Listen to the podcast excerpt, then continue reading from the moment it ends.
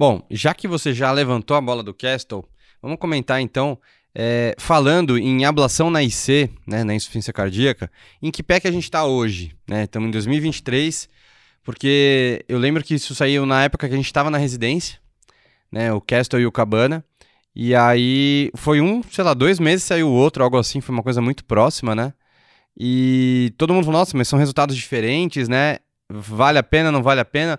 Vamos só relembrar esse panorama aí para eles, Rodrigão. Então, o Castle foi um estudo que avaliou, então, a gente fazer ablação em pacientes, manter o ritmo sinusal em pacientes com IC e né?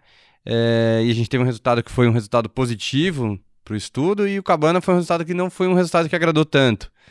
Então, o problema está no quê? Está no paciente, está na doença ou está na seleção do paciente, talvez? Ótimo. É, essa discussão é boa, é uma discussão de mesa de congresso. Isso aí é uma discussão que dá um, um papo, um podcast só disso. Da, daria, seguramente. Até daria, é verdade. Vai ter que se controlar aqui. Mas assim, é, é, falando de ablação de fibrilação atrial, e aí vem, é, a gente precisa ver a evidência científica, e é aí que, que a, a, a, intervenção tem ganhado o papel. Né? Você falou, na insuficiência cardíaca, especificamente de fração de gestão reduzida, o trabalho de 2018, que é o CASTLE, trabalho multicêntrico, que hiperselecionou pacientes com IC de fração de injeção reduzida, menor do que 35%. Pacientes todos tinham algum dispositivo cardíaco, a maioria deles tinha um CDI ABIV, inclusive, para usar como monitorização de eventos no pré e no pós. Né? É, ele hiperselecionou porque ele usou pacientes depois de uma ampla triagem. Ele pegou 300 e poucos pacientes, randomizou em dois grupos, né? Eles pacientes que todos tinham fibrilação atrial, com ato esquerdo com volume menor que 60, fração de injeção reduzida menor que 35% e tinham esse CDI ABIV, é, ele randomizou em dois grupos. um grupo eu vou fazer ablação por catéter dessa fibrilação atrial, o outro grupo eu vou seguir o que ele chama de terapia clínica, que envolve terapia de controle de ritmo ou terapia de controle de frequência, dependendo do que o médico assistente do paciente preferir. Poderia ter cardioversão elétrica, poderia ter antiarritmo, poderia ser só beta-bloqueador para controle de frequência. Tinha os dois. Mais ou menos um meio a meio fez controle de ritmo, fez controle de frequência nesse grupo aqui, tá?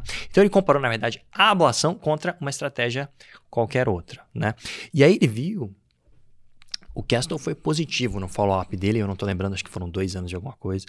É, ele foi positivo para um desfecho composto que envolvia é, sangramento desabilitante, AVC, morte cardiovascular e mais alguma coisa. Ele foi positivo para esse desfecho composto no, no, no follow-up.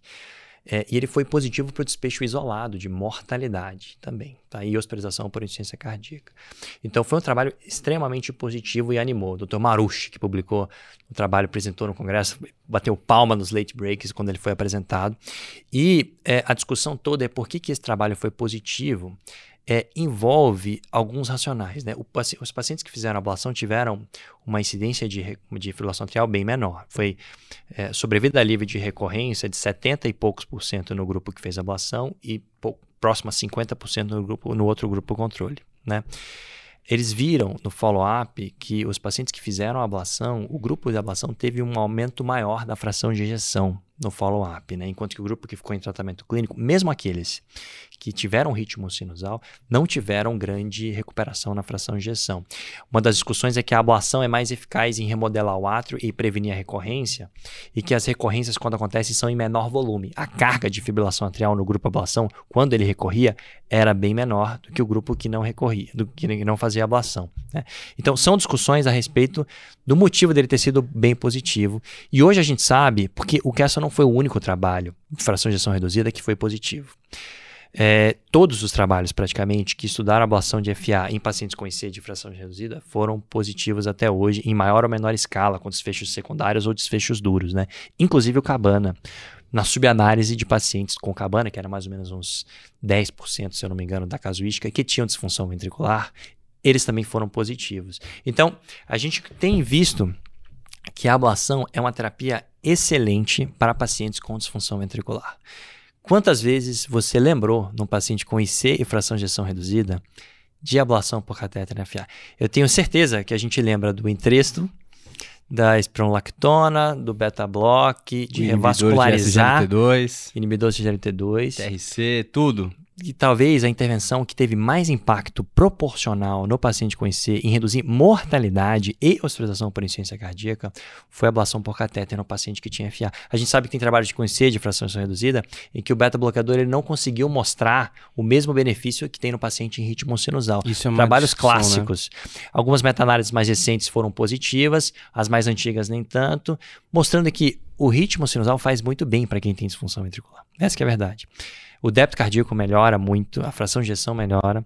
Então, se o paciente não tem, digamos assim, é, a suspeita de que FA ela é a causa primária da disfunção, ele melhora se você deixar ele em sinusal. O fato é esse. Né? Uma forma de triar o paciente e ver se ele é um bom candidato é olhar o paciente como um todo. Né? Inclusive fazer um trial de que a gente chama de trial de ritmo sinusal. Você pode cardiovertê-lo e ver como é que está o cenário dele no ritmo sinusal para ver se vale a pena você insistir nisso. Né? Olha o tamanho do lado esquerdo e olha a evidência científica. O Castle foi o trabalho mais positivo hoje em ablação por catéter num subgrupo específico de pacientes com disfunção. Né? É, diferente dele foi o Cabana. Cabana, que é hoje o maior trabalho de ablação, trabalho clínico com desfechos duros de ablação por catéter de FA, mas numa população mista, né? A randomização foi muito parecida, teve muito mais pacientes, foram mais de 2.500 pacientes no Cabana, é, e ele randomizou pacientes com, com fibrilação atrial persistente ou paroxística e para fazer a ablação ou fazer uma estratégia de controle clínico que envolvia, inclusive, cardioversão, antiarrítmico ou controle de frequência, muito parecido com o Castle. A diferença grande entre os dois trabalhos é que um foi exclusivo para a fração de ejeção reduzida e o outro colocou todo mundo no mesmo balaio, né? Então é como se a gente estivesse reduzindo a sensibilidade do método para vir positivo. O poder do trabalho muda, é. porque você tem uma população mais mista, né? A população mais mista. É tipo a gente querer acrescentar na DAC crônica o benefício de revascularizar, coloca o cara com disfunção e o cara sem disfunção e bota todo mundo no mesmo balaio. É mais ou menos sabe isso. que não é, mais, não é bem assim também. Não é todo mundo que vai se beneficiar da ablação, Exato. mas certamente tem alguns grupos que ficou claro quem se beneficia. Um outro problema do Cabana, que foi um trabalho que foi negativo para o desfecho primário, houve uma tendência, um desfecho duro, de 8% no grupo ablação é, e 9%, 9,2% no grupo tratamento clínico, sem significância estatística. É, talvez eu tenha confundido os endpoints duros desses dois trabalhos, mas são os dois desfechos duros. Fato é que é, houve uma taxa de crossover muito grande no grupo Cabana e esse é o grande problema do trabalho. 27% dos pacientes que eram se, se, se supuseram de, de, manter no grupo que não acabaram fazendo uma ablação por catéter. Quando você fez uma análise dos grupos que fizeram a, receberam a intervenção versus não receberam a intervenção, o tal do S-treated, Uhum. o trabalho foi positivo para o desfecho primário. Então, até hoje, apesar do Cabana ter sido negativo, existe ainda uma pulga atrás da orelha, né? É, e aí, de lá para cá, mais trabalhos vieram numa estratégia de controle de ritmo para melhorar desfechos. Né? Teve um trabalho mais recente, de dois anos atrás, que é o East AFNet. O East AFNet é um trabalho alemão que fez um follow-up longo de pacientes com fibrilação atrial, cinco anos de follow-up. Eu diria que foi o trabalho mais importante de fibrilação atrial nos últimos três anos aí. Ele é como se fosse um afirme novo, né? Uhum. Mostrou que a terapia de controle de ritmo, que envolvia ablação por catéter, envolvia cardioversão, envolvia antiarrítmico, num paciente que tinha fibrilação atrial, mais de 65 anos de idade, e que é, recebia uma intervenção rápida, com menos de 30 dias, na verdade a média foi 35 ou 36 dias do diagnóstico, esse paciente teve um desfecho duro é, menor, inclusive de AVC. A terapia de controle de ritmo, digamos assim, reduziu AVC num follow-up de 5 anos é, e um desfecho duro composto.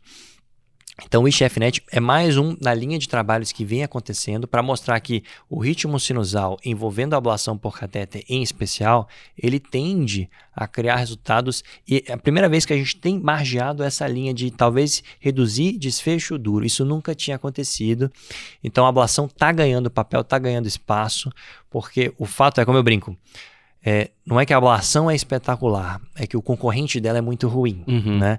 O antiarrítmico ele tem muito efeito colateral e ele tem uma eficácia baixa em conseguir o que a gente almeja, que é manter o ritmo sinusal. E é claro que é mais do que um problema elétrico, é um problema global, Claro. como a gente Isso vai impacta falar. na parte hemodinâmica Exato. e tudo mais.